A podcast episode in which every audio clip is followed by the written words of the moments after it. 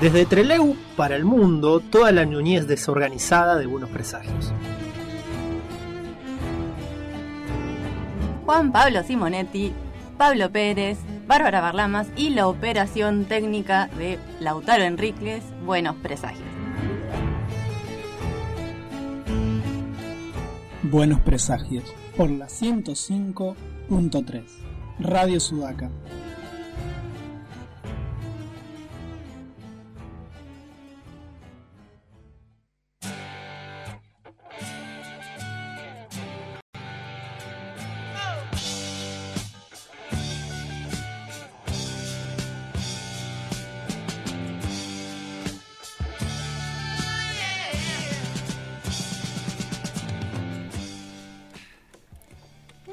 Tardes a todos. Arrancamos acá un nuevo episodio de Buenos Presagios con acá mi convaleciente compañero que está con su tecito de jengibre tratando de resucitar.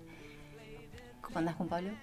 Muy bien, Barbie, muy bien. Voy a estar tosiendo todo el tiempo para amenizar la velada, así que le mandamos saludos a todos los oídos ajenos que van a estar a cada rato viendo cómo tengo mi tosecita, esa tosecita seca de la gripe que no sabes en qué momento te ataca. Bueno, así voy a estar, pero bueno, este té está excelente, así que muchísimas gracias por haberlo traído. pero bien, más allá de eso, bien. Y también estamos con la operación técnica de aquel Puppet Master Lautaro Enríquez, que nos hace la señal así de que está atento y siempre listo. Y quien les habla, Bárbara Barlamas, porque hoy nos falta una pata de la mesa que está en Tareas La- académicas. tarea académica de la docencia. Así que Pablo Bueno. Pérez hoy no nos acompaña. Exactamente. En sentimiento. El sentimiento está siempre, lo que pasa es que hoy no nos debe ni escuchar siquiera, porque como está abocado a este congreso de educación para eh, adul- adultos y jóvenes, está presentando cosas. Hoy estuve a la mañana un ratito por una presentación de, de unas estudiantes del 808 y había una foto donde estaba él porque habían, es- habían estado trabajando en su curso, así que va a estar ahí nuestro amigo hoy Si viene en trabajo intensivo desde ayer temprano, creo. Sí, arrancó ayer a las 5 y pico de la tarde, 6. Y, Y tiene hoy todo de corrido. tienen todo de corrido hoy, sí. De hecho, yo me quedé de, desde que empezó hasta las 10 y media, que era el primer corte. Luego presentaban un libro de Flaxo, de, sobre educación de Flaxo, que me hubiera encantado, pero la verdad que no me daba la osamenta para, para estar. Y, y luego, bueno, unas temáticas súper interesantes porque la modalidad de EPJA, la modalidad de lo que sería la nueva educación para adolescentes, jóvenes y adultos, tiene muchas, muchas diferencias a lo que uno entendía que era el vespertino cuando nosotros éramos adolescentes. ¿no? Cualquiera que haya cursado en la adolescencia en los 90 o los 2000 sabe que la escuela para adultos era básicamente un lugar donde, bueno, iba el estudiante que ya había sido expulsado de todos los lugares del sistema educativo. Ahora pasa un poco eso, pero, o sea, el- la gente que llega sigue siendo esa, por desgracia, pero el enfoque es mucho más eh, protector, integral, ¿no? Entonces, porque bueno, las adolescencias están protegidas integralmente por varias normativas nacionales e internacionales. Entonces, cuando ingresa un adolescente a una institución, hay que resguardarlo y eso ha sido en beneficio del nivel. Seguramente cuando venga Pablo nos puede Nos contar dará mucho todo el más, detalle. Pero súper, súper interesante lo que venían charlando, porque, no sé, eh, los la gente de Rawson, por ejemplo, que tiene a los estudiantes golondrina de la pesca, que durante un tiempo están todos los días en el aula y después desaparecen por meses. ¿Cómo haces para sostener una, un recorrido pedagógico con ellos? Es, es un desafío y a la vez es un es una obligación, porque esas, muchas de esas gentes no tienen estudios secundarios. Hoy contaba un profesor de ciencias naturales que muchas veces miran avergonzados porque dicen, profe, llevo, tengo más de 20 años desde que dejé el secundario y todavía no lo termino. Eh, entonces, bueno, hay que también reconstruir desde ahí, ¿no? desde, desde esas subjetividades que están totalmente garroteadas. Rotos, dijo el profesor en un momento. Muy interesante el concepto. Eh, bien. Notos, Están notos rotos. Sí. Notos sí estoy todo de corrido. Eh, El famoso, la famosa cambio escénico, ¿viste? Que cuando uno se pone en modo docente o lo que sea, entras en... ese como- centro como otra- energético que te permite sostenerte en tu función. A lo Sí, Goku, sí. ¿no? Digamos, como que entras en... Como que entras en, ¿no? En un estado ki que te, te, te cuida. Que te Igual, sostiene, es como... sí. Pero bueno, Eso es lo que... Esto es, eh, esto es lo que estaba transitando Pablito hoy. ¿Querés que lea los... lo- los... ¿Por qué? Me quiere dar una mano, Lautaro. ¿Con qué nos va a ¿Querés? dar una mano, Lautaro? ¿Qué querés, Cuéntanos. Lautaro? Eh, ¿Me escuchan ahí? Sí. Sí, Sí, por, por favor. Ay, Se pueden comunicar con nosotros al 284 23 94 47 Again. 23 94 47 en Instagram y en Twitter como Buenos Presagios y las, ra- eh, las redes sociales de la radio, radio-sudaca. ¿Y el de Twitter? Radio-sudaca. ¿Y los el nuestros? nuestro de Twitter? Buenos Presagios. No, ese es el único distinto. Arroba B presagio. Ese, bueno. Pero claro. porque es el único distinto, me acordé porque la única que se dio cuenta fue Barbarita. ¿Pero usan Twitter? No. Sí. Eh, Sí. ABS. Alguien. Facebook. Yo soy muy malo para la red, el que está con eso es Pablito. Yo últimamente estoy re Facebook e Instagram como Buenos Presagios, que va a ser así como lo más inmediato y que nos va a llegar. Exactamente. Sí, Pero sí, sí.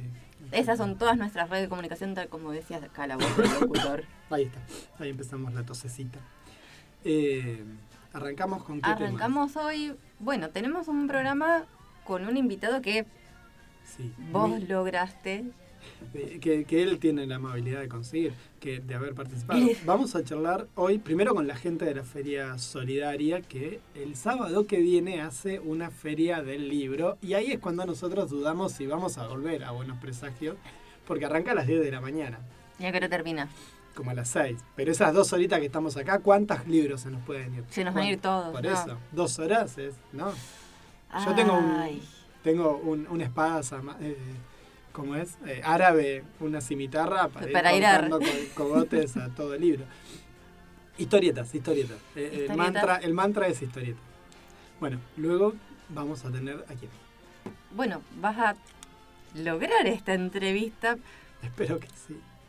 Con Luciano Vecchio. Vecchio. Pero el tema es, ¿cómo lograste esta entrevista? Eh, no, porque él es muy amable, eso es lo que pasa. Luciano es un tipo súper amable.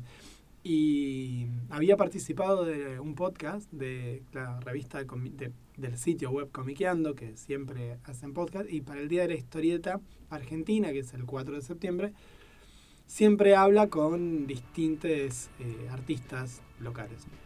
Y habló con Luciano, que yo medio que no lo tenía como...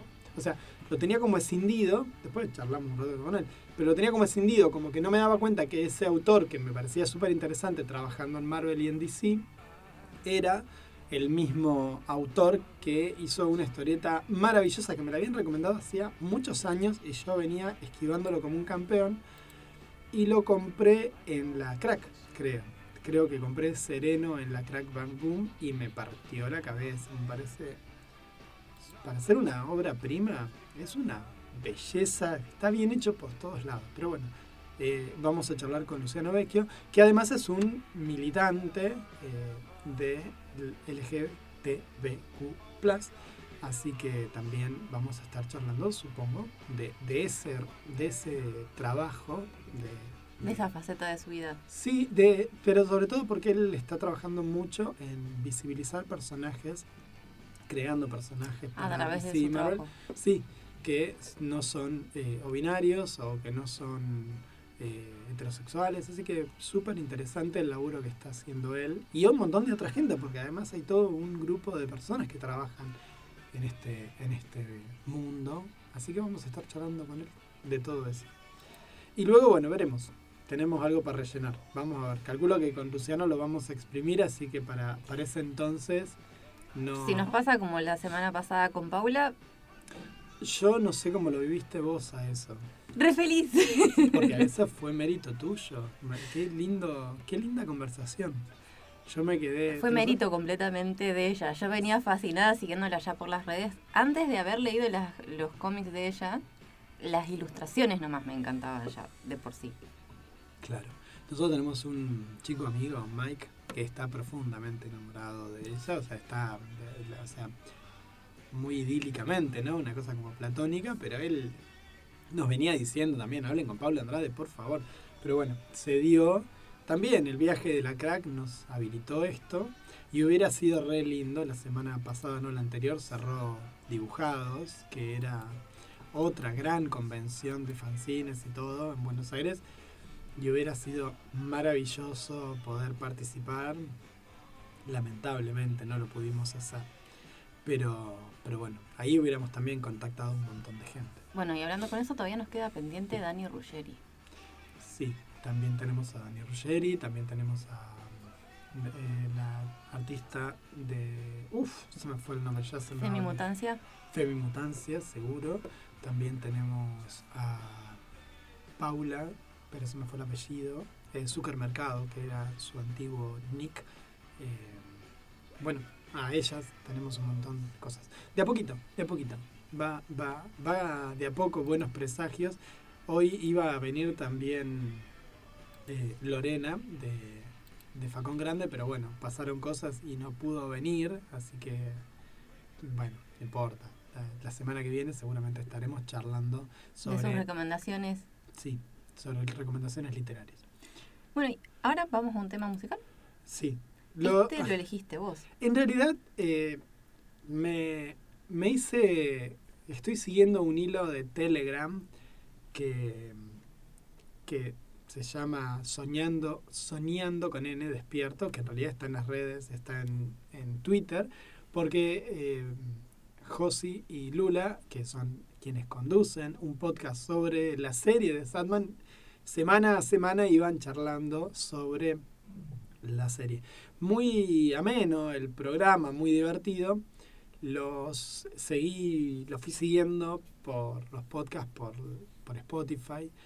Y después, bueno, avisaron en el último de los programas, hay 11 nada más, 10 de la temporada más un último de, de gente que había participado durante, durante las semanas compartiendo cosas con ellos. Eh, estuvieron armando, en ese último programa avisaron que armaban un grupo de Telegram. Yo siempre tan cholulo para las cosas, me sumé al grupo de Telegram. Somos re poquitos, es muy divertido porque no pasa demasiado, pero van cayendo cosas. Por ejemplo, hoy apareció una, una piba chilena o una piba chilena, no sé, que se cosplayó como Morfeo. Y armó el casco y todo, o sea, armó el casco de él y todo una cosa maravillosa. Así que bueno, nada, me estoy divirtiendo con eso. Y en el marco de eso, nos dicen, vieron que Neil eh, participa de una canción, Neil Gaiman. Y entonces apareció este, Bloody Sunday, que está Neil Gaiman y String Quartet. Na- Gaiman es un chiste lo que participa, pero me causó mucha gracia porque el viejo se anima a por lo menos participar. La canción es la de una vampira que que busca el amor y todo el mundo se le asusta, como muy como una comedia, y, y termina obviamente para el diablo, ¿no? Como corresponde a un, a un amor fracasado permanente. Ahora la escuchamos y después si quieren busquen el video que está muy divertido. Sí, el video está muy interesante, exactamente. Every night when I crawl out of my grave, looking for someone to meet, somewhere that will misbehave.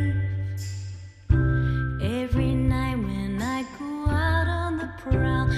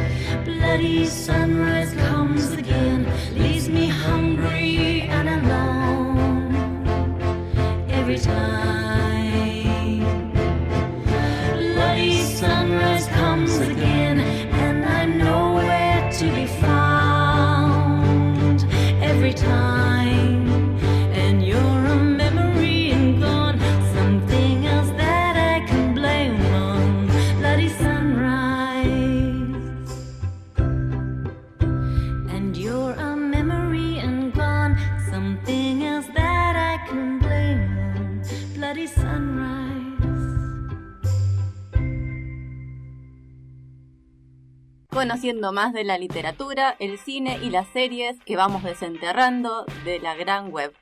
Buenos presagios todos los sábados a las 13 horas por Radio Sudaca en la 105.3.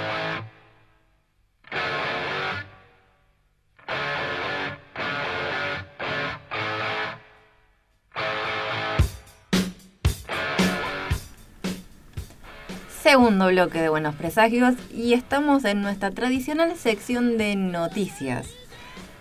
Que siempre- Chimentos, Claro. variedades y cuestiones Y- que se cruzan en el camino. Y mixturas, claro, exactamente, exactamente. ¿Qué tenés? Porque vos tenés material para compartir. Eh, más que nada son noticias en el ámbito teatral de, De Trelew. de Trelew De y de la zona del Valle. En el día de hoy, en el Rayo Verde, se va a estar estrenando La Prudencia, que es una obra de teatro que- de estilo comedia negra, dirigida por Claudio Godber. Y realmente necesito reír. Así que Sí, me parece que me voy a aproximar. Va a estar hoy en el Rayo Verde, en Ameguino 113, a las 22 horas. Se puede reservar por teléfono al contacto del teatro o por la página de Facebook o Instagram de El Rayo Verde. Buenísimo. Yo sigo con historietas porque la gente de 2D Ediciones y de Loco Rabia por primera vez van a sacar eh, de forma conjunta dos historietas clásicas argentinas. Una de ellas salió durante muchos años en la revista Puertitas y ahí fue donde yo la conocí, que se llama Cosecha Verde de, de Carlos Trillo y Cacho Mandrafina que el otro día eh, lo vi a él en un programa de rep, así que pensé que tendríamos que llamarlo Madonna Fina también. Y bueno, junto con Cosecha Verde sale El Iguana, que es una especie de precuela. Una historieta que eh, a mí me encanta Mandrafina como dibuja y todo, me gusta muchísimo. Así que es una historieta que está recontra difícil de conseguir en papel. Así que que se animen a reeditarla, está buenísima. Y yo me acuerdo que en su momento yo era adolescente cuando leíamos Las Puertitas, que era la revista que luego con los años me enteré que dirigía Carlos Trillo. Eh, era una historieta que a mí personal me, perturbaba. Mandrafina un- es un escritor, es un dibujante que, que me daba asco. El personaje de la iguana me daba asco. Así que poder volver a leerlo me parece súper interesante para ver qué es lo que me daba repulsión en la adolescencia. Ya era un pavote grande, ya estaba, te estoy hablando 15, 16 Sí, además, años.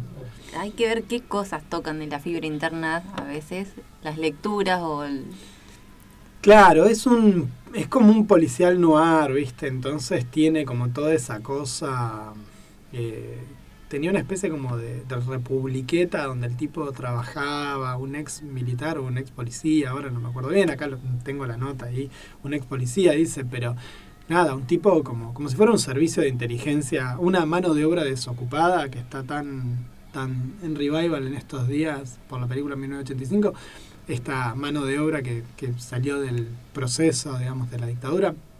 Una cosa así me hacía acordar a eso. Así que bueno, ahora lo vuelven a publicar todo junto y voy a ver si eh, aprovecho. Pero bueno, este año, lamentablemente, ya yo había dicho de la semana pasada que iba a comprar cosas, me pasaron cosas económicas en el medio. Pasaron cosas. Pasaron cosas. Así que bueno, ahí quedamos con eso. ¿Vos? ¿Te- ¿Alguna otra cosita?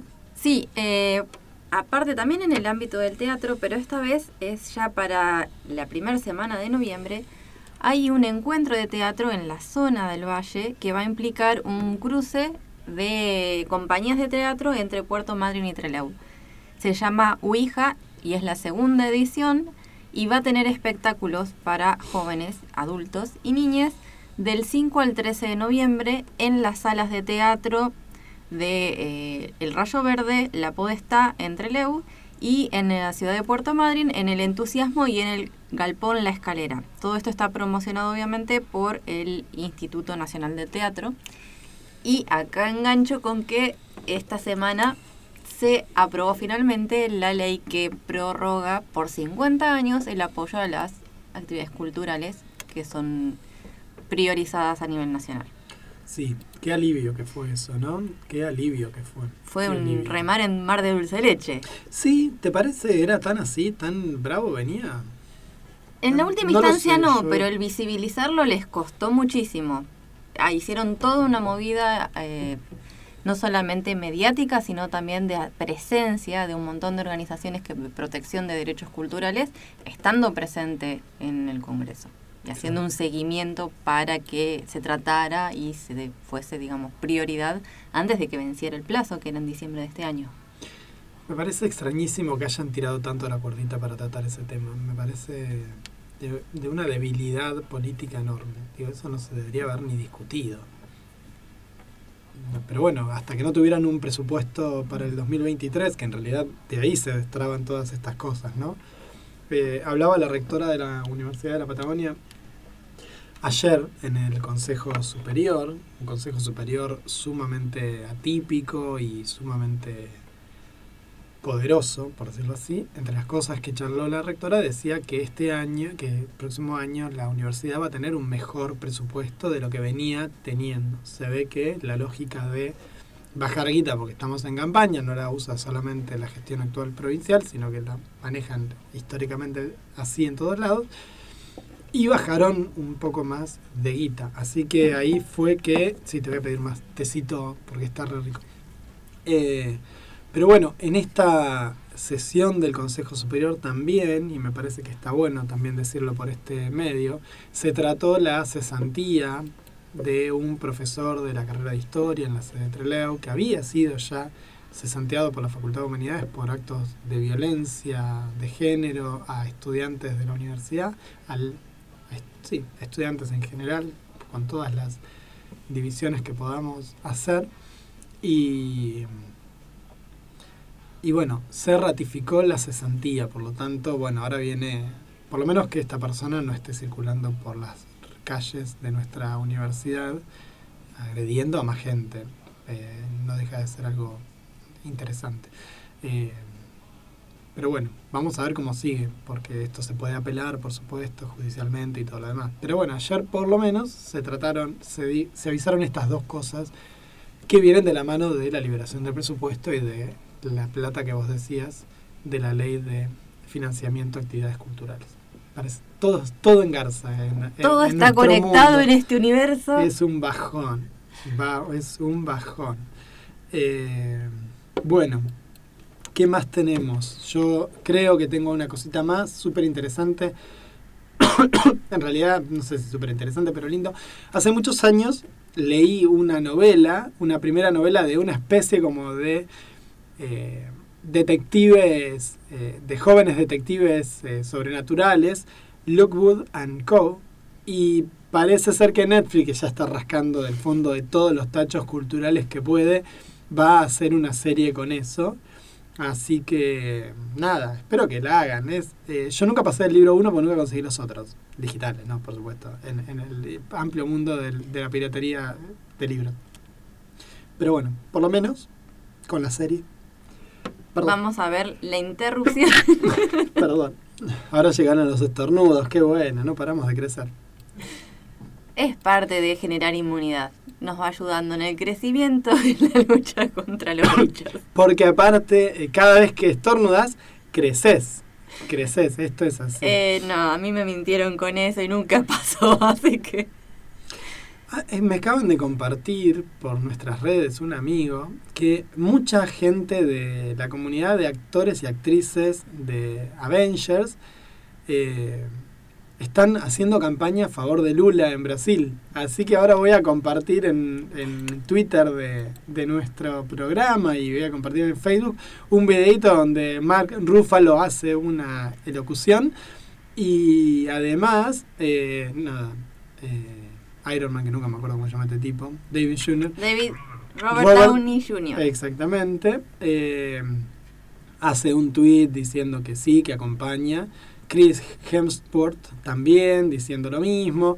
Así que, nada, me parece interesante que la política, que, que esta gente no se corra del lugar eh, de No son los cultural. únicos, igual. eh, desde hace ya bastantes años, eh, el, el actor Elliot Page estuvo mostrando, en, en- ella había en su momento, ¿no es cierto?, eh, estaba participando de una serie que era eh, visibilizar cómo era la comunidad LGTBIQI en distintos países y había ido a Brasil y Me había hecho una había- entrevista a Bolsonaro cuando era senador. Me Le generó tal horror, pero tal horror, incluso digamos en la primera elección fue portavoz diciendo digamos que eh, qué eran digamos los principios que se estaban sosteniendo con esa campaña también y nuevamente eh, este año con la reelección de Bolsonaro eh, también estuvo visibilizando en las redes lo que implica eh, para la comunidad LGTBIQI en Brasil la gestión de Bolsonaro y lo que implicaría el sostenimiento en otros Tremendo. cuatro o cinco años. De lo mismo. Exactamente. Sí, no creo que gane, pero bueno, no creo que gane. Bueno, yo no tengo mucho, o sea, tenemos como cositas, por ejemplo, salió El Gerente, una película argentina que todavía no pude ver, que no sé qué onda si vos pudiste, pero Pablito estaba fascinado. Sí, yo también le tengo mucha curiosidad porque parece también que están usando el- un una variante, no, no, no igual, un poco menos ambiciosa, de promocionar televisores también este año con eso. Mira, mira, para la venta de televisores, Sí, mira, no sabía. Se viene, bueno, tenemos como 30 cuotas, ¿no? Hay un plan ahora de, ahorro claro, de 30 cuotas. la hora 30. Pero bueno, una de las marcas argentinas estaba promocionando de que si Argentina ganaba el mundial, Sí, sí. no, no pagás el televisor, te lo dan gratis. Va a estar muy bueno si pasa. Tiene que pasar, ¿no? Yo eh, le tiene toda la fe porque va a vender mucho más, obviamente, a futuro. Claro, pero no era tan arriesgado como la, la digamos, la tesis de la película que era el, el quedar fuera de la clasificación en ese momento.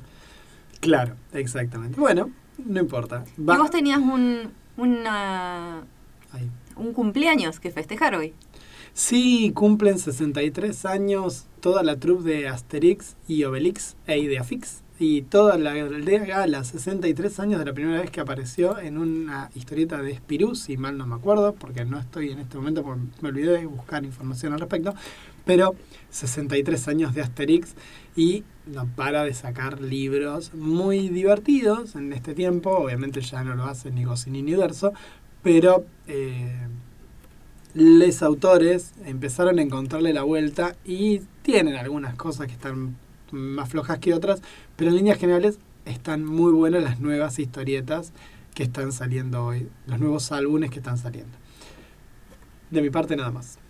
Bien, pasamos a la música. Pasamos a la Lo música. elegiste todo. Vamos a escuchar a la banda Flogging Molly y La- el tema se llama Drunken Lullabies, que sería algo así como canción de cuna de borrachos.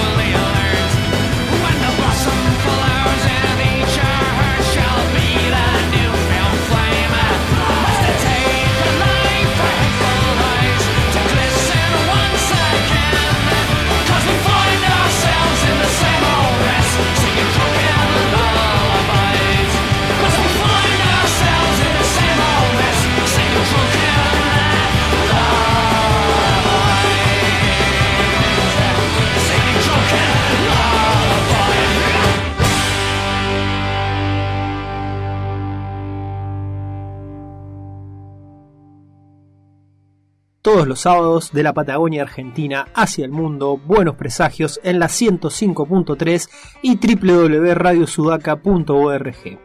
Buenos presagios.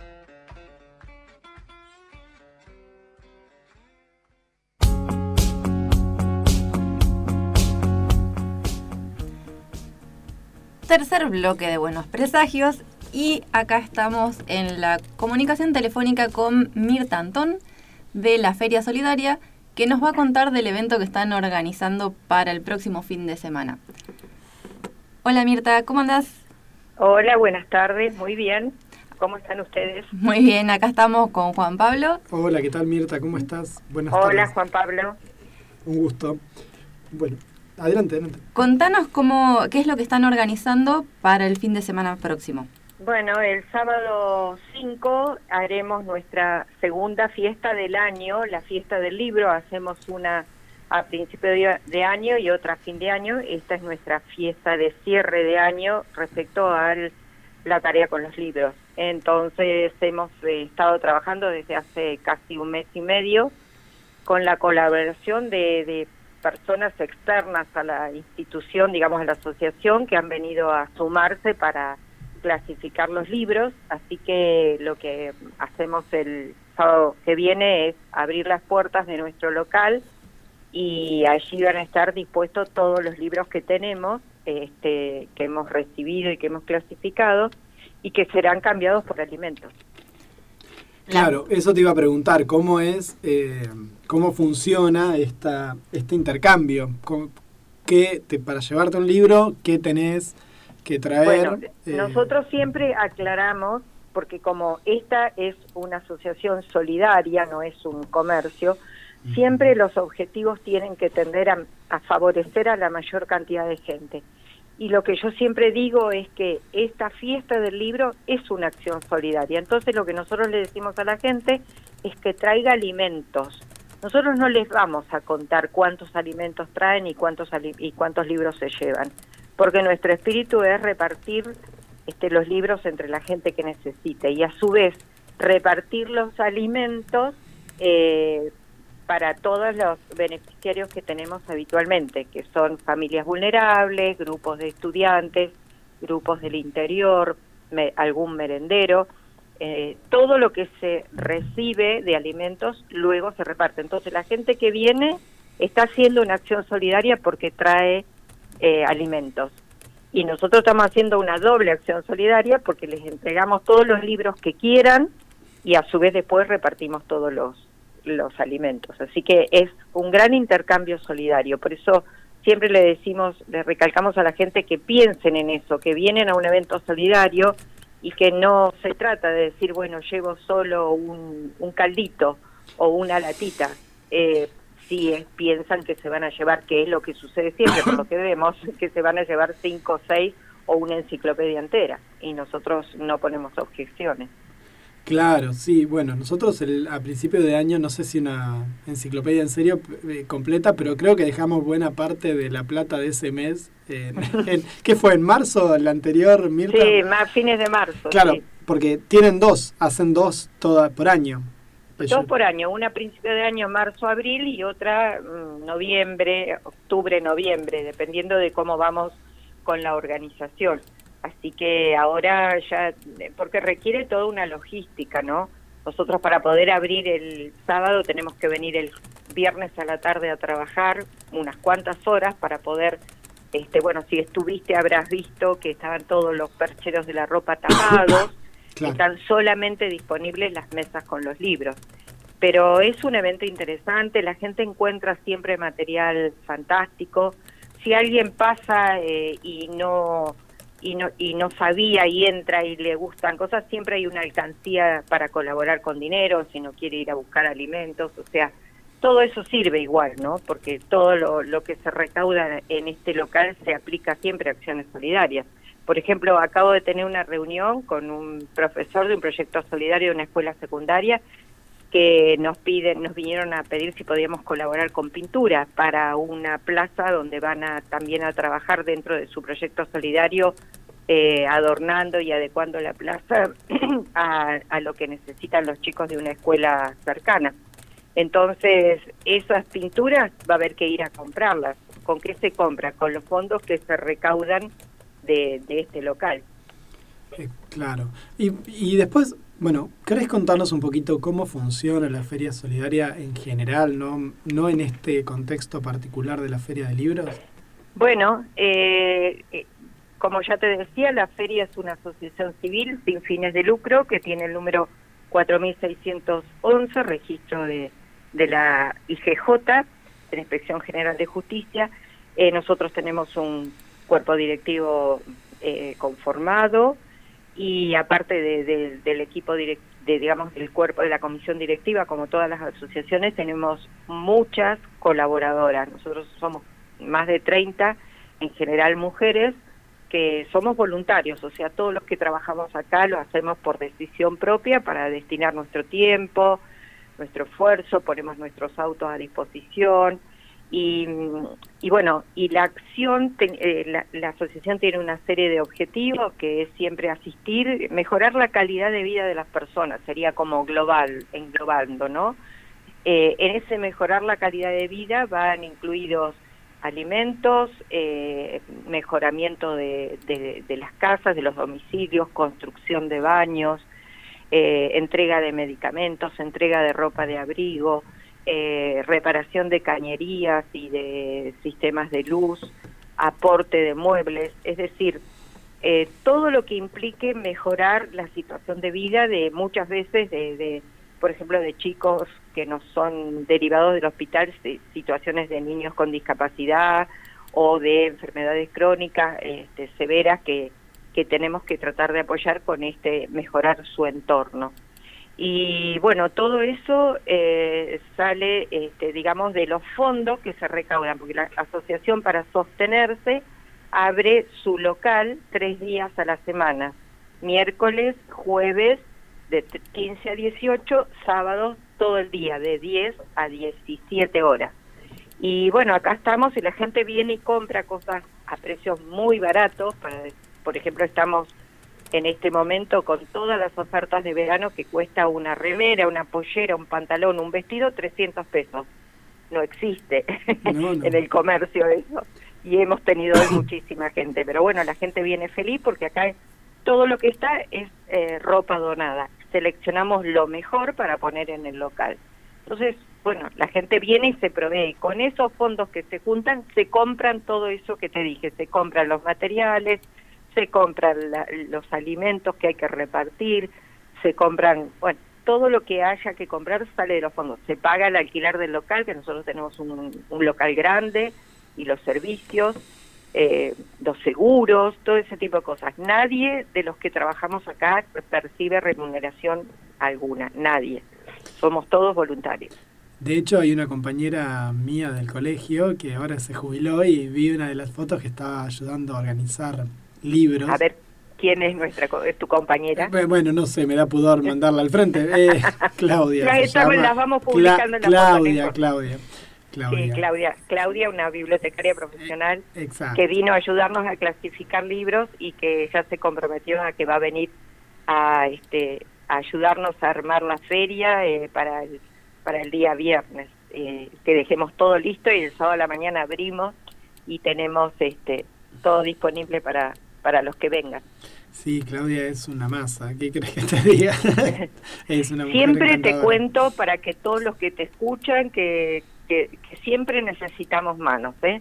acá el trabajo es intensivo eh, siempre hay cosas para hacer clasificar ropa separar acomodar las cosas del bazar es, es infinita la cantidad de tareas que hay no así que siempre todo aquel que quiera colaborar es bienvenido ¿Y cómo se pueden comunicar con ustedes aquellas personas que quieran Bueno, colaborar tenemos, o eh, colaborar? tenemos eh, las redes, que tenemos un equipo de comunicación que maneja las redes, eh, tres personas jóvenes muy valiosas, que nos estamos en Facebook como Feria Solidaria Treleu y en Twitter y en, y en Instagram. Y mm, hay un teléfono de contacto que es el 284 695878. Nosotros ya empezamos a compartir el evento dentro de nuestras Claro. redes, así la gente puede, puede Claro, ir. aprovechar también, ¿no? Porque eh, hay material tan diverso y a veces, bueno, los que a los que les gustan los libros van a encontrar cosas muy lindas. Sí, sí, sí, este año rapiñamos que un contento. eh. Te digo que, pe- bueno, tuve que tomar una decisión de dejar de, de comprar libros este año porque ya no tengo dónde meterlos. Así que esta vuelta voy a ir a colaborar nada más, pero voy a, voy a estar como... No sé si no te vas a tentar con algo. Yo estoy buscando... No, no, no, ya decidí que tienen que ser historietas, porque si no, no me entran en la biblioteca de la casa. Pero sí, sí, que no tengo palabra con esas cosas, así que más vale, seguramente iré. Eh, quiero, Bueno. quiero tranquilizar a tu equipo, de a, a vuestro equipo de comunicaciones que estamos grabando eh, la entrevista para que ustedes también puedan dar difusión por otros lados, Sí. porque eh, alguna de esas personas nos estaban mandando mensajitos por nuestras redes Graben, Sí, graben, graben. Así que Persiguen a todos los medios las me, chicas me parece muy bien, excelente. Bueno, Mirta, eh, contanos alguna cosita más que te parezca pertinente para que la gente conozca de este evento y en particular alguna cosa que consideres que te quedó sin, sin Eh, decir. quiero, sí, quiero comentar en- de, por ahí de nuestra acción, si bien eh, intervienen, miran las fe- nuestras redes, van a ver todas las, las acciones porque el equipo va comunicando lo que va pasando en la semana y es, eh, es, múltiple las tareas que es, eh, de repente que estamos eh, junto a una biblioteca o estamos junto a una familia. Eh, lo que quiero decir es que, digamos, para la gente en común, es mucho lo que se trabaja acá adentro. Se ve solo a veces el local, pero atrás de este tra- atrás de este local hay toda una tarea silenciosa que se desarrolla los días que no está abierto y que se y todas las entrevistas con las familias y muchas veces el acompañamiento a las familias va más allá de lo material, ¿no? Esto también las familias y a las instituciones. Eh, nosotros eh, sentimos eh, la satisfacción de poder dar respuesta en, en muchos casos a cuestiones de salud, que a veces no se consiguen los remedios o son muy caros y nosotros, bueno, apoyamos eso o, o, qué sé yo, una silla de ruedas o adaptarle el baño, comprarle las, las partes para un niño discapacitado que pueda tener cierta independencia.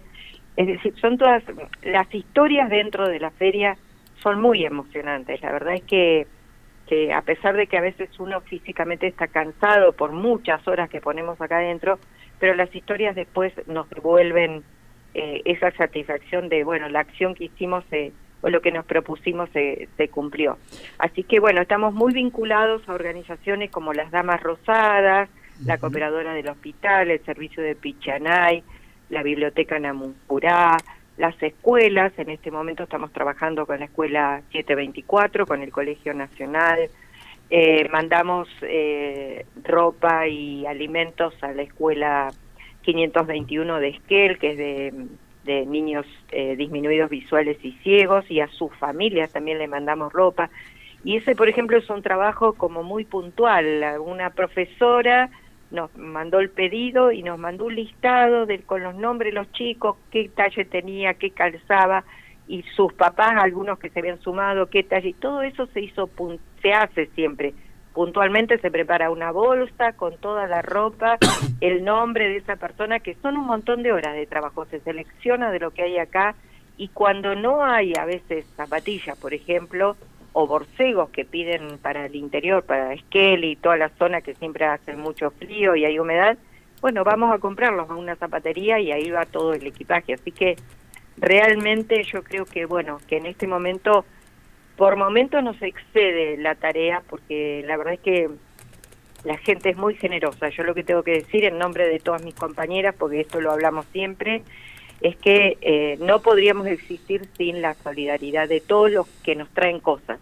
Y de hecho, los sábados, por ejemplo, ya subimos, tenemos un montacarga, ya subimos tres veces con cajas y paquetes de cosas que, que la gente trae para donar. Y eso es toda una rueda, pero eso hay que procesarlo, clasificarlo, ver si hay que lavar, si hay que coser. Eh, es toda una rueda. Pero digo, eh, si no hubiera donaciones no podríamos responder tampoco a, a todo lo a todo lo que las acciones que, que hacemos así que eh, yo digo que somos infinitamente agradecidas por por todo lo que la gente confía en nosotros y en nuestra tarea Dos cosas. Primero, me obliga la mamá de Rocío, Andrea, Sí, a mandarle sí. saludo a Rocío, que fue, bueno, Rocío Belén, es la que es estaba... nuestra eh, nuestro equipo de comunicación Exactamente, que si no, lo, si no la saludamos al aire de parte de su mamá, así con mamá, no, no va a Sí. estar feliz. Y la otra es una que podés dejarla ahí picando y no contestarme. ¿Cómo, ¿Cómo es el vínculo de la feria con las organizaciones políticas más oficiales? Te la puedo contestar porque lo tengo absolutamente claro y soy transparente todas las veces Sí, que sí. me preguntan. Sí. No tenemos ningún vínculo, ningún vínculo con las organizaciones políticas, ni gubernamentales, ni municipales, ni provinciales, ni nacionales. Y No tenemos ningún vínculo porque nunca se han acercado y en este momento estamos eh, orgullosas y tranquilas de no tener ese vínculo, Claro. porque te explico por qué, no es soberbia, es simplemente eh, nosotros hemos comprobado que esta decisión de, de no tener, no estar atados a ningún partido, a ningún cargo político, a ningún pers- ninguna persona o organización, nos da la absoluta libertad de, eh, de, de tomar las decisiones por nosotros mismos como equipo. Entonces, nadie nos puede obligar a hacer algo que o, o a, a hacer algo, a donar algo porque tiene un compromiso político. Nosotros las donaciones y las ayudas las hacemos por las personas que se acercan, con las que conversamos, les hacemos una entrevista y les aclaramos siempre. Muchas veces nos han llegado noticias de que en algunos ámbitos oficiales eh, les dicen, vayan a pedir a la feria que trabajan para nosotros. Nosotros no trabajamos para nadie, de ningún color, ni político, ni religioso, ni de ningún tipo. Nosotros trabajamos por nosotros mismos, los que integramos la feria, y yo creo que eso también hace que el resto de la comunidad nos acompañe. Estamos abiertos a todo, a cualquier... Hay, cuando viene el reparto de juguetes, vienen de todas las iglesias que hay este, entre Leo, en Gaiman, por ejemplo, y bueno, lo- los grupos del, de la cordillera, los enfermeros o a veces gente local que en los pequeños pueblos hacen una acción de repartir juguetes, por ejemplo. Sí. Y nosotros damos respuesta a todo. No, no, no, no necesitamos ningún padrino político, por suerte. Perfecto, Mirta. Bueno, siempre es interesante conversar estas cuestiones porque además a veces eh, los organismos provinciales o municipales se vinculan. Eh, Me parece razonable que haya un vínculo sin que esto implique quedar eh, maniatados, maniatadas en todo caso, a las cuestiones. Pero bueno, súper claro no, no que se da. En este caso eso. no se da. El vínculo es con, eh, bueno, como organizaciones oficiales, ya te digo, con la cooperadora del Hospital Zonal, Sí, sí. eh, con los puestos sanitarios, por ejemplo, o con, qué sé yo, los servicios de rehabilitación, eh, con Caritas, por ejemplo, ahora estamos aportando ropa porque no tenían bastante y, y el servicio de ducha que está funcionando los miércoles para la gente en situación de calle, bueno, nosotros vamos aportando. Pero, pero porque, bueno, son decisiones que, que van apareciendo los pedidos y se va y se va este cumpliendo como pasa con las escuelas no nosotros para- son prioridad las escuelas los hospitales toda todo lo que multiplique lo que nosotros podemos dar se está multiplicando en servicio a otros Eh, y estamos muy bien así como estamos funcionamos muy bien Este sábado. déjame Sí, así como vos Sí. así como mandaste un mensaje Sí, claro. un saludito para Rocío que ya te de- nos debe estar escuchando este yo también quiero mandar un saludito para Maxi que vos conocés porque es compañero tuyo de trabajo me parece Sí, me- sí, exactamente. Sí, sí, sí. Bueno. Sí, veo que la 7721 va de a poco, que vamos todos vinculándonos de a poco. está muy bien está muy bien bueno Bueno, bárbaro. Mirta, entonces recordanos en este sábado 5 de noviembre a partir de las 10 de la mañana la Sí, dirección El 25 de mayo, 1531, que es entre Corrientes y Santa Fe. Entre esas dos calles, a mitad de cuadra, está el local de la feria, que tiene un cartel que le identifica, pintado por manos solidarias, y que seguramente pondremos algunos globos o cosas eh, de colores para que la gente mm, que no vino nunca pueda identificar la entrada, nada más. Ah, esta vuelta no van a ser afuera. Esta vuelta no van a haber mesas afuera como fue la vez pasada. No, no, no, porque yo, eh, va, no sabemos, pero en general, mm, ahora como lo hacemos dentro del espacio del local y es bastante amplio y tratamos de, de darle mayor amplitud, este, creo que lo vamos a poder resolver todo adentro. Eso nos da un poco más de también tranquilidad, porque por el viento, por bueno, Sí. nuestro clima patagónico que a veces hace mucho calor o hace mucho frío y también podemos nosotros y la gente estar cómodos en, en esta tarea, poder estar tranquilos los que vienen a ver y elegir el material. Perfecto, Mirta. Muchísimas, muchísimas gracias Bueno. de tu parte. Bueno, Gracias, eh, gracias a, a ustedes por difundir y bueno, esperamos que se replique la invitación a través de ustedes y los esperamos a todos. perfecto. Muchas gracias. A vos, Gracias a vos. Ya estamos ahí subiendo entonces la información en las redes y está para agendarse entonces para el próximo sábado a partir de las 10 de la mañana. Feria de libros en la Feria Solidaria de Trelew. Claro. In excess, ahora un poquito de música. Never Tears Us Apart.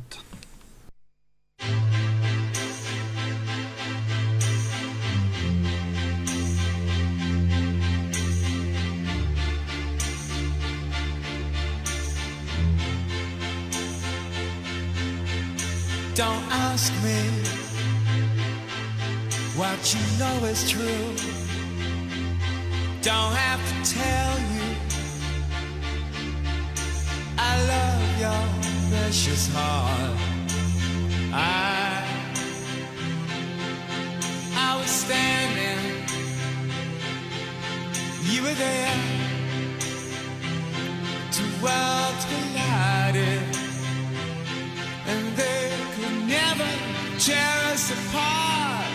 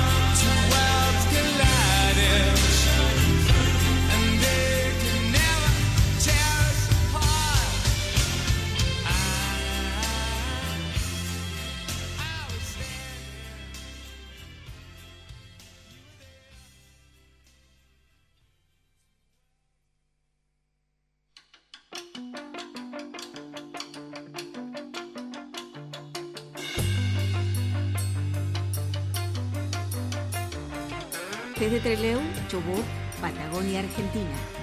Para el mundo, Radio Sudaca. 105.3. FM Comunitaria.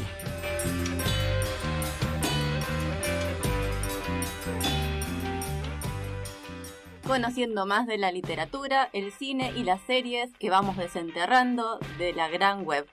Buenos presagios todos los sábados a las 13 horas por Radio Sudaca en la 105.3.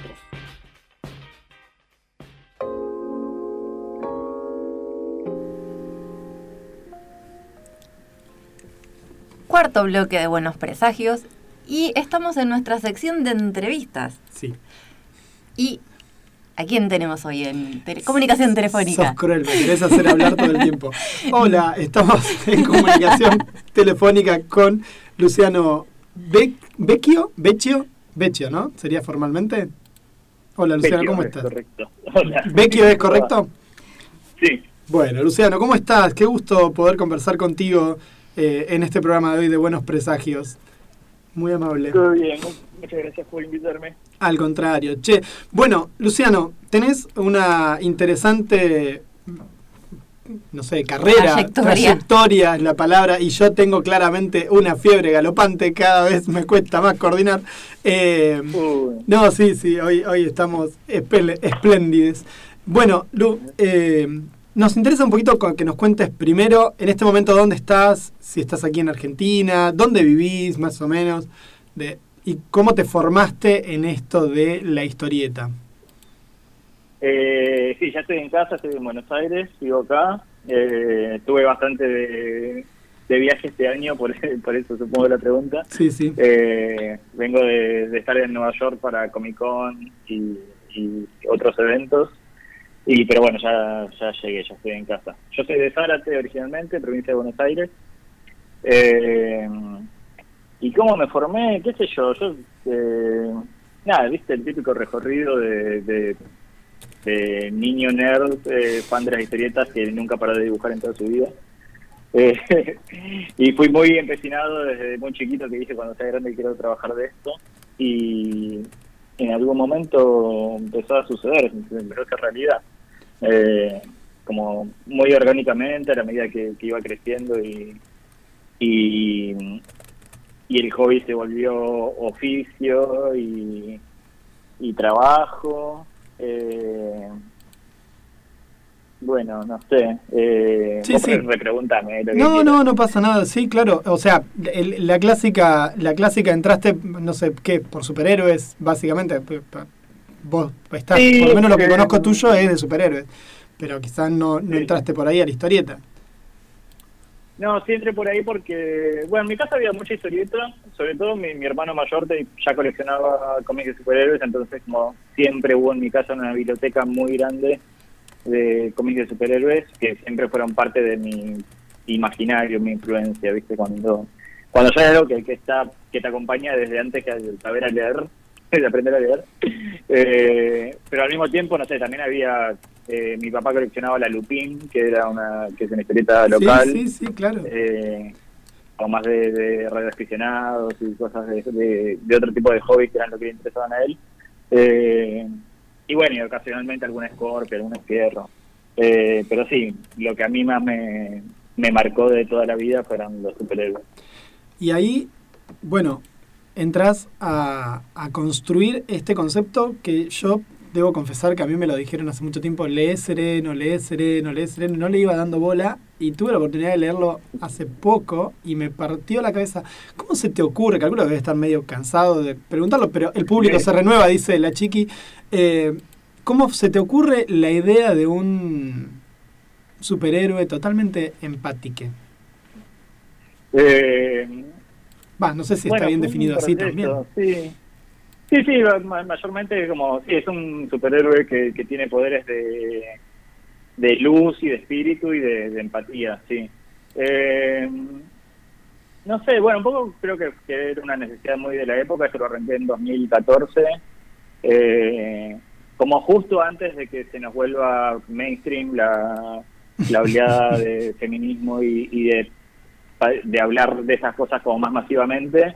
Pero bueno, yo ya me, venía interesando, sobre todo por, por una construcción, yo como autor marica, eh, siempre crecí consumiendo eh, una industria que hasta entonces siempre había sido muy de varones para varones, de, de cis heterosexuales eh, para sí mismos. Y entonces, bueno, toda una construcción de masculinidad sobre todo, eh, con la que uno no, no comulgó toda la vida. Yo sie- siempre fui un- una persona eh, mucho menos física y violenta de lo que se proponía en las historias de, de héroes en general.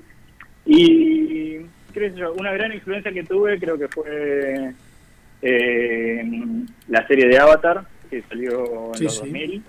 Eh, y no sé, como antecedentes de eso, para mí fueron eh, Jun de Caballero del Zodíaco, que era eh, el, héroe medio queer eh, y pacifista, pero más fuerte que todos los demás, y otros personajes como Wonder Woman, que, que también encarnan eso, eh, como ese arquetipo de, de la compasión por encima de ser más fuerte que el, que el rival y así.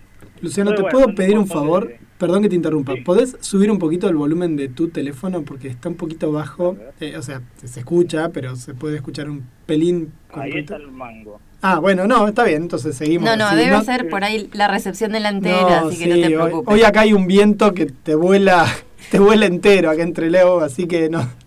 Eh, y estamos medio por. la- nuestro internet no es la mejor de- del país, así que puede pasar y, la- y las redes telefónicas tampoco.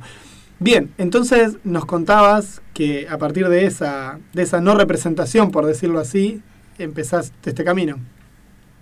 Sí, me parece que había mucho para recorrer en, eh, en esa manera de, de pensar la épica, de pensar las historias de... Porque que los superhéroes para mí, eh, al fin y al cabo, son como un código, ¿viste? Son so- siempre un duelo continuo, no hay Ujú. superhéroe sin supervillano con el que eh, confrontar. Sí, Eh, Y nada, me empecé a preguntar por qué nos contamos estas cosas, qué representan, eh, qué se propone a partir de, de- de esta, de esta narrativa. Como siempre hay que ser más fuerte que el otro, siempre hay que, que eso, derrotar por, por la fuerza.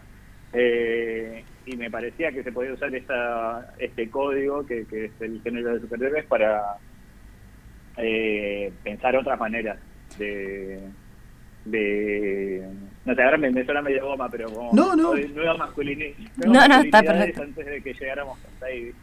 No, a ver, es súper importante para mí esto, ¿no? Hay un montón, deben haber un montón de, de pibes escuchando, o no tanto, no sé, pero, pero es interesante que, que lo sepan. Además vos haces un clic ahí, mencionabas, por ejemplo, de eh, otro estilo de masculinidades, como por ejemplo en Los Caballeros del Zodíaco, dabas el ejemplo de Jun, que es una persona que se, es muy poderosa, pero se centra más en el autosacrificio. Y eh, en paralelo está todo el desarrollo del superhéroe más al estilo norteamericano, que es un perfil completamente distinto. Pero me parece que tu producción busca como conciliar esas dos cosas, que no sea un main molo, pero tampoco sea tengo que destruir al otro en un antagonismo constante. Totalmente. Sí, también es un- una inquietud interna de cómo me de cómo ando yo por la vida, de cómo me manejo con mis eh, con mis conflictos, con mis problemas eh, y bueno, eso también creo que se refleja. que de hecho en Sereno eh, los, los rivales que aparecen, que, son los que llevan la historia finalmente, eh, es una historia muy llevada por el villano que aparece en cada episodio. Eh, y son representaciones de, de- también muchos eh, aspectos de la psiquis de uno. Entonces, eh, creo que, en- que en esta historia se, se, puse a jugar como, como uno eh, lidia con distintos aspectos de, la propia personalidad, de la propia eh, de las múltiples dimensiones internas que tenemos eh, para justamente para llegar a, acuerdos con uno mismo o a equilibrios o, o, o a eh, no sé superar obstáculos o dificultades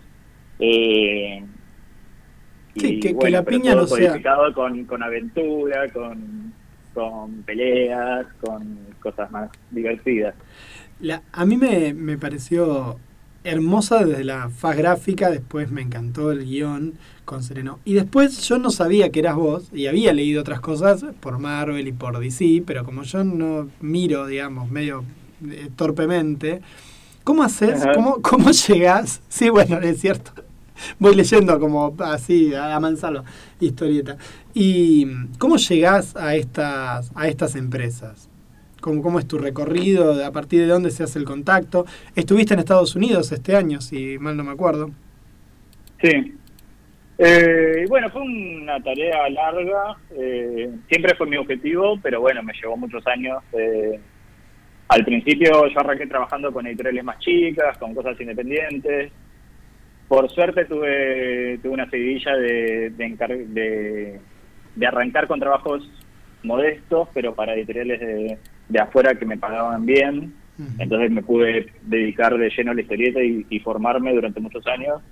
Eh, y nadie en el medio ir, no sé, mandar carpeta y que no te la tomen, o ir a una entrevista y que sea buena onda, pero te- que te digan, che, estás reverde. y así, así, así, hasta que en algún momento eh, se dio la oportunidad y, y, Y la pegaste.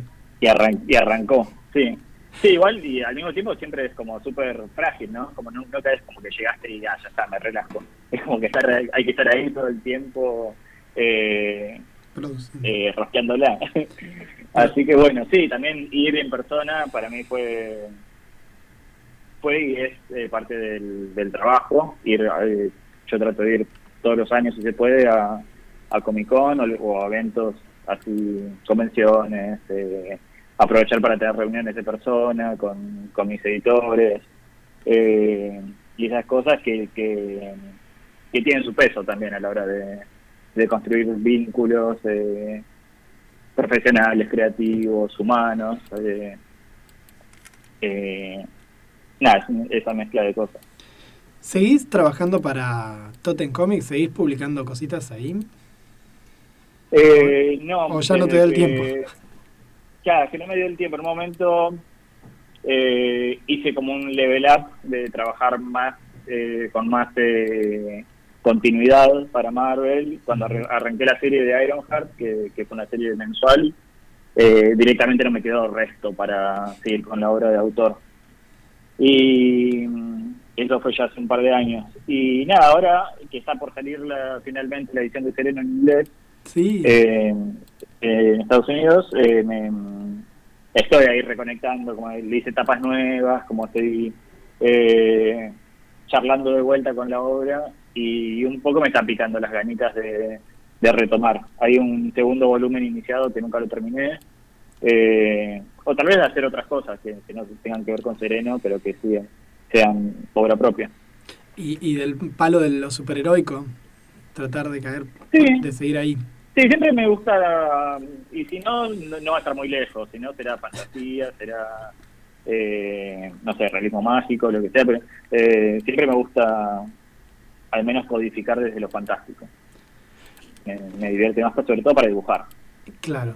Y ahora que estás haciendo en DC un como especies de, de ligas de la di- distintas ligas de la justicia o digamos otras encarnaciones de la liga, ¿cómo cómo es que eh, creas estos personajes? ¿Cómo, ¿Cuál es la idea eh, que te que te motiva? Ahora sé que creaste o creaste un personaje para para Marvel también, una especie de retrocontinuidad. Eh, ¿De dónde sale esa, esa idea o son cosas que ya más o menos tenías esbozadas? Eh, no, cuando trabajo para las editoriales, para tanto como para Marvel como para DC, es más por encargo todo. Eh, por ejemplo, la creación de Somnus, creo que es el personaje Sí, que te sí. referís, Sí. Eh, a mí me tocó diseñarlo. eh, la idea es del guionista, de, de Steve Orlando. Eh, es un personaje que se presentó en el- la primera antología de, de Marvel Pride. Eh, que bueno, eso es otro otra tangente que, que me fue en la que me fui enfocando, que es en la representación LGBT en el cómic mainstream. Eh, y nada, eso en esos casos trabajo más a partir de la consigna. Eh, en verdad es lo que más me estimula en un punto creativamente, eh, como me pongo más a trabajar eh, o me fluye más la creatividad cuando parte de, por ejemplo, en este caso que era, bueno, vamos a presentar este personaje nuevo, el guionista se encarga de, de crear su historia y su, su background y sus poderes y qué sé yo, y yo tengo que diseñar cómo se va a ver. Eh, eso es algo que me encanta.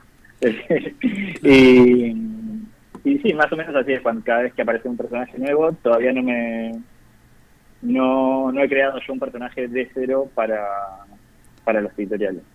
Mira, estaba creído que algunos de los de la Liga eh, Liga de la Justicia Queer eran creación tuya. Mira, se ve que hay personajes que no Eh, conozco. No, eh, claro, yo, yo también dibujé claro, la, primera aparición de la JLQ, que sería como el- la primera agrupación de, de personajes queer de DC, pero eran todos personajes ya, ya existentes.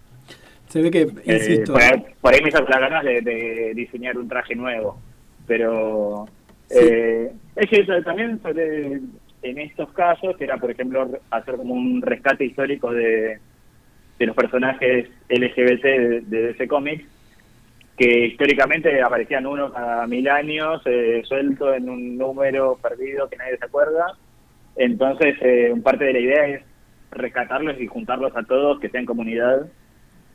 Eh, pero justamente darle vida a esos personajes que ya existían, que, que ya alguien los había creado y que se les puede dar otra vuelta de, de vida. Eh, eso me parece incluso más lindo que crear personajes nuevos a veces. claro, la posibilidad de, de- de volver a explorar estas ideas que han quedado como filtradas en el tiempo. Sí. Perfecto. ¿Y cuáles son tus márgenes así de libertad creativa cuando tenés estos encargos para Muy- diseñar estos personajes? Eh, y depende mucho de, del caso y de la de los editores que estén a cargo de, de tal proyecto o cual otro.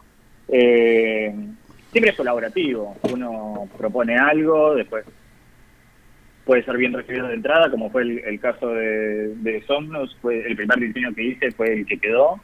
Eh, y otras veces hay más ida y vuelta de en cuanto a, no sé, corregirle esto o probemos otra cosa. Pero libre es, diría. Eh, lo que tiene es eso, es un, un trabajo eh, colaborativo y, y que es lo que lo hace rico también para mí. Está bueno.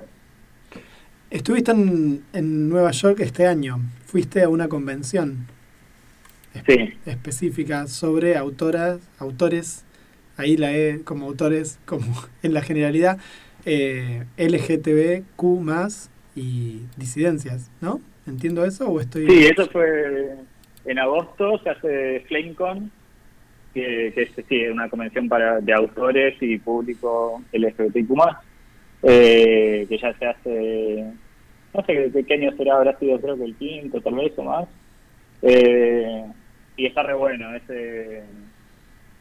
eh, un evento que, no sé, yo por lo menos me, la primera vez fui como público me resultó súper, eh, eh, no sé, como cómodo, como estar en comunidad, compartiendo eh, el interés.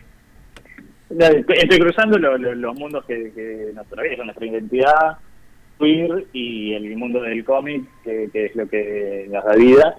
Eh, y muchas veces, o por lo menos eh, en, en otros ámbitos o en otras eh, décadas, podía ser un poco más hostil. eh, y está bueno que se hayan generado espacios como, como FlameCon en Nueva York y acá localmente como eh, el festival Vamos las Pibas que se hace en Buenos Aires o Tinta Queer que se hace hace ya un, un par de años que no se hace, creo que también tenía esa búsqueda. Eh, está re bueno sobre todo para armar comunidad de historietistas eh, con esta búsqueda en común y con nuestras identidades políticas en común. Eh, y entender eso, entendernos como comunidad y no como, como islas solitarias en un mundo de chongos, como no, no- ya no, no es así. Así que está re bueno.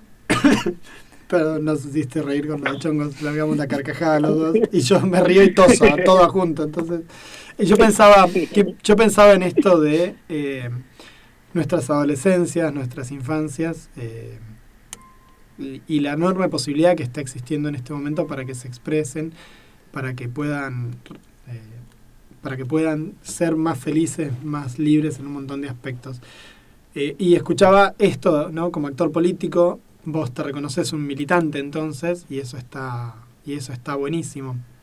Eh, ¿Crees que es solo una cuestión del momento en estos lugares como Estados Unidos, que en cualquier momento pegan el volantazo y, y empiezan a, aparecer todos los fachos juntos? ¿O, o te parece que es algo que viene para quedar?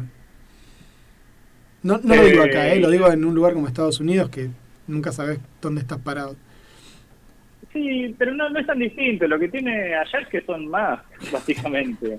Eh, pero la, la tensión es la misma. Eh, estamos ahí tratando de, de crear cambios para mejor y hay mucha resistencia de, de la mayoría que, que, que quieren seguir sosteniendo sus estructuras de poder y no dar y no dejarnos eh, ni siquiera ser, pero bueno, todo existe a la vez. Eh, siento que es una, una pulseada constante y donde, no sé, yo a veces eh, estoy más descorazonado, sobre todo, nada, últimamente, justo en Estados Unidos se están dando uno- unos retrocesos en, en materia legal y eh, respecto de la protección de, infancias y, y, la posibilidad de existir, sencillamente porque están dejando sobre todo la población trans fuera de, de la vida social. Eh, y después de ellos vendrán por el resto del colectivo y, y es así siempre. Eh, entonces no, no, no lo veo como un como un monolito que va para un lado para el otro, sino que todo sucede a la vez. Hay gente de un lado y del otro. Eh, y bueno. Hay que militarla. No, por ahí la diferencia radica en que la capacidad de proyección de difusión cultural es mucho mayor en ese mercado que en el nuestro. Sí, en ese sentido, eh, la verdad que no, no sé qué esperar. Como sí veo como cambios, eh, un, un progreso muy grande y muy acelerado en el último par de años, sobre todo en lo que es representación en mainstream, porque nada, representación en, en los márgenes, en la, en la cultura más indie, siempre estuvimos, pero bueno, que estemos ocupando estos lugares en el mainstream es eh, relativamente novedoso. Eh, y la verdad no sé qué proyectar en el tiempo. Eh, no sé, no, no- eh, tengo más dudas que, que respuestas en este momento. Sobre todo por la porque estoy haciendo una lectura eh, de época que me dice que, que así como, no sé, como pareciera que, que las consecuencias de, de nuestros avances son a la vez el, el- la radicalización de, de quien nos quiere ver muertos, básicamente. Eh, y, y es triste eso, porque no, no, no- me empiezo a quedar sin respuestas al respecto. Claro. Eh, perdón, la- la no, no, no, no, pero está bien porque en realidad a eso apunta la pregunta, justamente. A mí me, me- me parece súper interesante. Yo muchas veces leo comentarios totalmente misóginos, racistas, de, de, de este tipo de historietas que son historietas de superhéroe, donde en todo caso hay dos pibas, dos pibes que se besan y qué sé yo, que me parece a esta altura de la edad que tenemos acá con Barbarita ya nos parece como re estúpido que estemos discutiendo eso. Y sin embargo, eh, nada, a veces uno escucha escucha los comentarios, lee los comentarios y son tremendos. Por eso te preguntaba. Por eso te preguntaba. Sí, sí, sí. Eh, bueno, ¿y cuál es el cuál sería en este momento tu, tu inspiración que estás leyendo, que estás mirando, que estás si tenés tiempo? Eh, a ver, me pasa algo particular hace, creo que desde la cuarentena en adelante, que estoy como con una sobresaturación de, de, de imágenes y de ficciones y de, y de series y de películas que estoy como aturdido constantemente hace años. Entonces, eh, estoy como consumiendo de otras maneras, siento. Eh, lo que estoy haciendo más ahora, eh, pues, ahora desde que llegué hace dos semanas, no paré de salir todos los días. Eh, es una época que Buenos Aires está muy picada de, de eventos eh, y propuestas sociales. Entonces estuve yendo al teatro, al, al Festival Asterisco de, de Cine LGBT, eh, a ver un par de inauguraciones de muestras y, y a encontrarme gente. Hoy seguramente vaya al ballroom. Eh, nada, estoy tratando más de, de salir al mundo y de encontrarme con gente haciendo cosas. Bueno, Eh, son consumos igual culturales que te tenés disponibles Sí, sí, y Eh, y después, mira, ahora acá mismo en el escritorio tengo Santa Sombra, que es el libro de Santa. Paula Bofo, alias Supermercado. Sí, hoy no me salió el Eh, apellido de Paula. Que fue la presentación el otro día. Y es para mí el libro de la historieta nacional, es el libro del año. Es increíble el laburo que se mandó. Eh, muy hermoso, lo recomiendo mucho. Sí, sí, sí, sí. Queremos ver si podemos charlar con ella antes de que termine 2022, porque sí, es precioso, la verdad. Eh, ¿Fuiste a la Biblioteca Nacional? Hubo una muestra de historieta en estos días. Eh, eh, tengo, por lo que entiendo, por lo que sé, porque algunos amigos me estuvieron mostrando, mostrando. No sé si ya se terminó, pero, pero estaba Asturá y Roger y qué sé yo. Sí, esa no, no, no fui todavía. Creo que, que tenía que ver con, con Historieta francesa. algún intercambio entre Sí. historieta local y francesa. Y francesa, claro. De Palermo a Montparnasse se llama, en la colección, una colección de la Biblioteca Claro, Nacional. Ese. Sí, ah, esas son las cosas que nos perdemos acá en Patagonia, porque nos queda eh, a contramano del universo llegar hasta allá a todas estas cosas. Claro, algo que nos venía bien con el tema de la pandemia era que los festivales de cine, como el que vos estabas mencionando, nos llegaban en formato híbrido Entonces podíamos En ese acceder. caso, sí, el asterisco justo, eh, o sea, a partir de pandemia lo, lo incorporaron, pero todavía lo, lo tienen, así que tienen programación online si quieren buscarla. Bien, Ah, bien. No lo teníamos. No lo tenemos dato, agendado. Porque la que sabe más de estas cosas es Barbarita, entonces es la que nos mantiene al día con, con estas cosas. Así que buenísimo, ya charlaremos de eso. en- Así que lo vamos a investigar al Festival Asterisco. ¿Todavía está disponible? Sí, sí, creo que. Ah, no sé si no termina esta semana. Como fue, arrancó la semana pasada y no sé cuánto dura exacto, pero debe estar.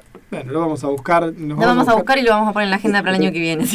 claro, siempre está bueno compartir con, con los autores la- las, las cosas que van usando, consumiendo, eh, que van escuchando, porque también es esto, ¿no? Muchas veces uno, esto, va, va ganando también eh, otra gente la posibilidad de, de leer o de aprender otras cosas que de otro modo acá, ya te digo, no nos llegan. Entonces muchas veces tenemos que estarla remando la información eh, día a día, por decirlo de un modo elegante. Más allá de que están las redes, ¿no? Porque las redes están y sin embargo a veces es medio difícil. Ahí ya está Barbarita ya estolqueando que daba calambre y ya consiguió la información. Está hasta mañana el festival, así que algo podré ver. Ah, bueno. Hoy capaz que llegan a ver algo. Gracias por el dato. Excelente. Y bueno, no sé, Barbie, si vos tenés alguna otra pregunta para Luciano, ya lo tenemos a este hombre encadenado al teléfono hace media hora. Pero no, no, no, bueno, bárbaro, seguimos charlando, no, no hay problema, porque también estás en animación, bueno, ya está, perdiste, ya te íbamos a dar la- te íbamos a liberar, ahora ya está. Te abrió la puerta de escape claro. y no la tomaste. No, claro, claro. Bueno, jorobarse. Eh, dice por ahí tu currículum que trabajaste en animación. ¿Dónde laburaste de eso? O por lo menos que estuviste vinculado al mundo de la animación. Eh, poquito. No, en realidad más que nada estudié animación, eh, me- o sea, me formé en, eh, en, este, en este oficio. Eh, no lo ejercí mucho, hice alguna pasantía eh, en Patagónica una vez que estaban haciendo el, eh, el arca, pero no, no llegué a trabajar en la peli. Ah, Eh, lo que sí me pasó que, que esa formación me sirvió después eh, para trabajé mucho tiempo con cómics basados en animación que implican una tarea parecida que es la de dibujar el modelo, o sea, siguiendo los lineamientos de, de una producción audiovisual, pero llevado al cómic. Entonces ahí me, me rindió todo, todo ese aprendizaje llevado la historieta. Eh, fue así como un, puente raro que, armé. acá en Argentina casi no hay de esto, ¿viste? Desapareció, desaparecieron esas historietas, en los, desapareció la historieta en el kiosco casi en general, pero en particular las historietas que antes uno enganchaba, la Hanna Barbera, no sé, las, patu- las eh, Pato Donald, ese tipo de cuestiones desaparecieron y hay unas cosas maravillosas en estos tiempos de estas historietas.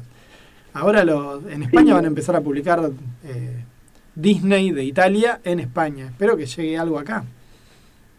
Mira, y la verdad que yo estoy muy desactualizado con lo que sale en el circuito de kioscos. La verdad que ni idea que hay. Es que inexistente. No, no te preocupes, claro, no existe, así que esto es- no hay manera, no, no, no. por más voluntad que le ponga no vas a encontrar nada, ese es el problemón. Pero ¿te interesa Claro. trabajar en animación o la historieta en este momento te... te... No, a mí eh, sí me interesó aprenderlo, pero pero no, para mí la, la historieta es el medio que elijo, sin duda. Eh, sobre todo porque la animación es eh, muy trabajosa, muy lenta, muy eh, requiere equipos enormes para, para hacer eh, eh, cosas cortitas y nada y mucha plata, es como todo muy muy oneroso. demandante. claro. todo, todo, todo es mucho para, para lo que quieras hacer. Y en cambio la historieta es lo más eh, democrático, un lápiz y un papel y haces lo que se te cante. Eh, por eso me parece un medio hermoso, inagotable.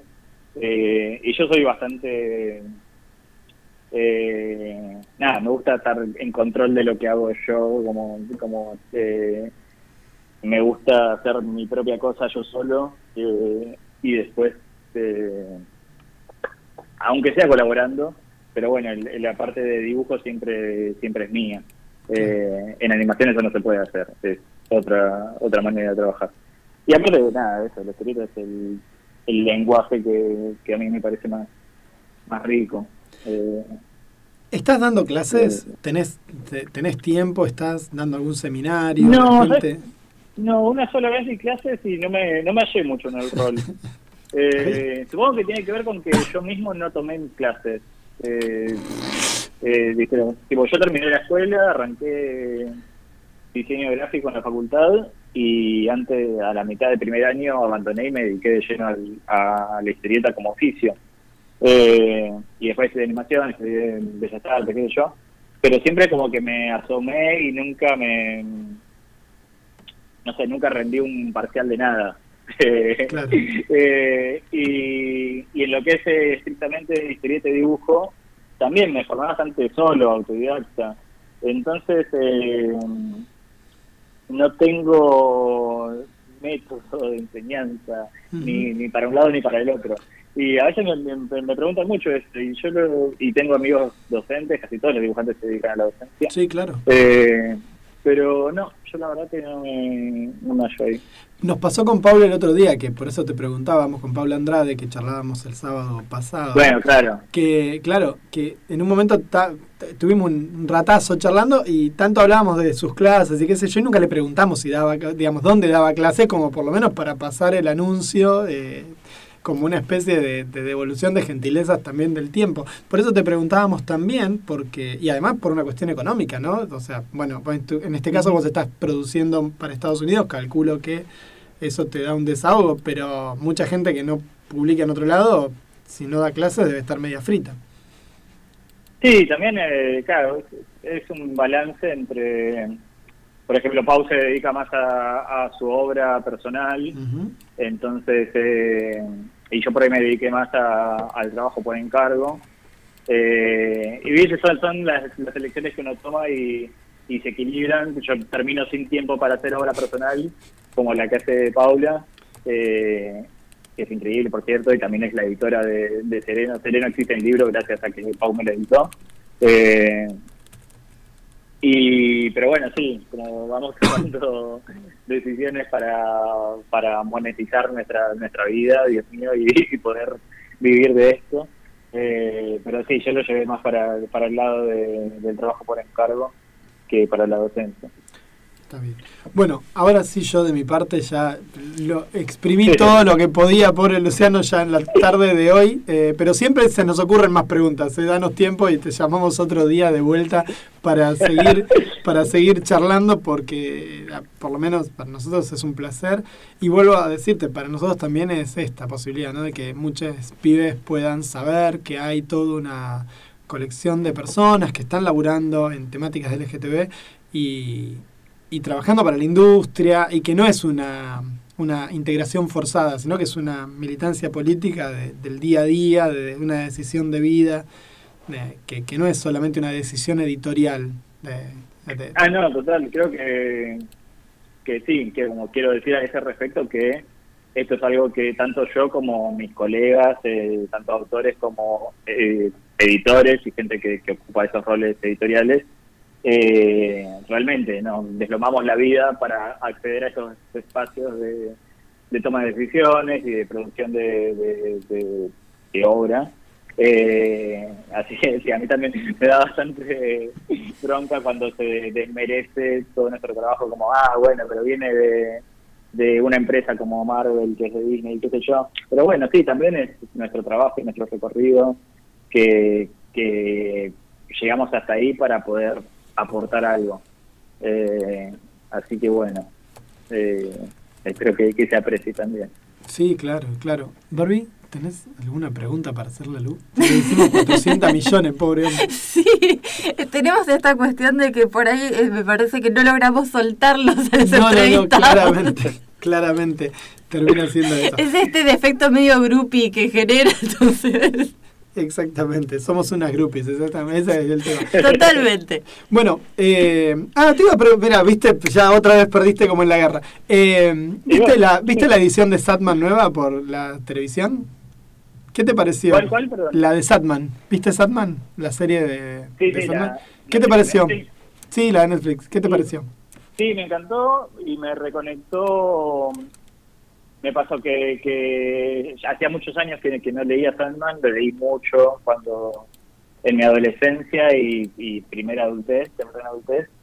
Entonces me, me transportó a esos años y me, me generó como un diálogo con, con mi yo más chico de, de cosas como, por ejemplo, creo que leer Sandman fue de las influencias fuertes como guionista para mí, que si bien eh, eh, nada, no, no es mi, ocupación principal, pero también soy guionista. Eh, y como esa sensación de, de, querer provocar eh, o conmover de la misma manera que, que Sandman me conmovía a mí.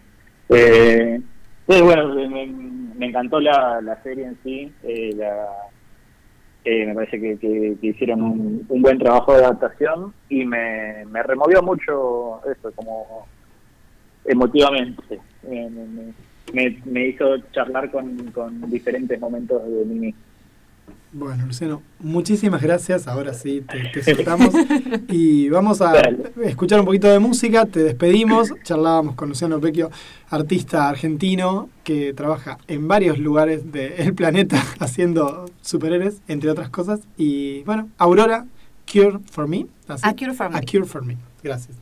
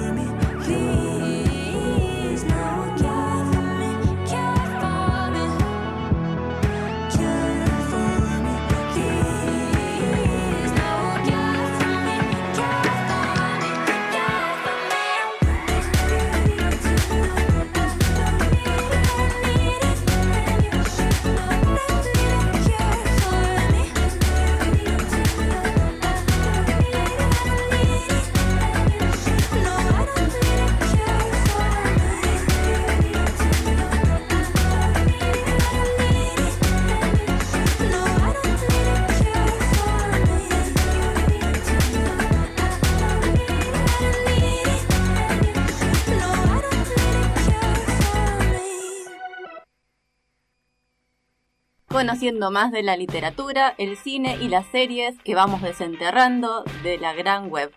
Buenos presagios todos los sábados a las 13 horas por Radio Sudaca en la 105.3.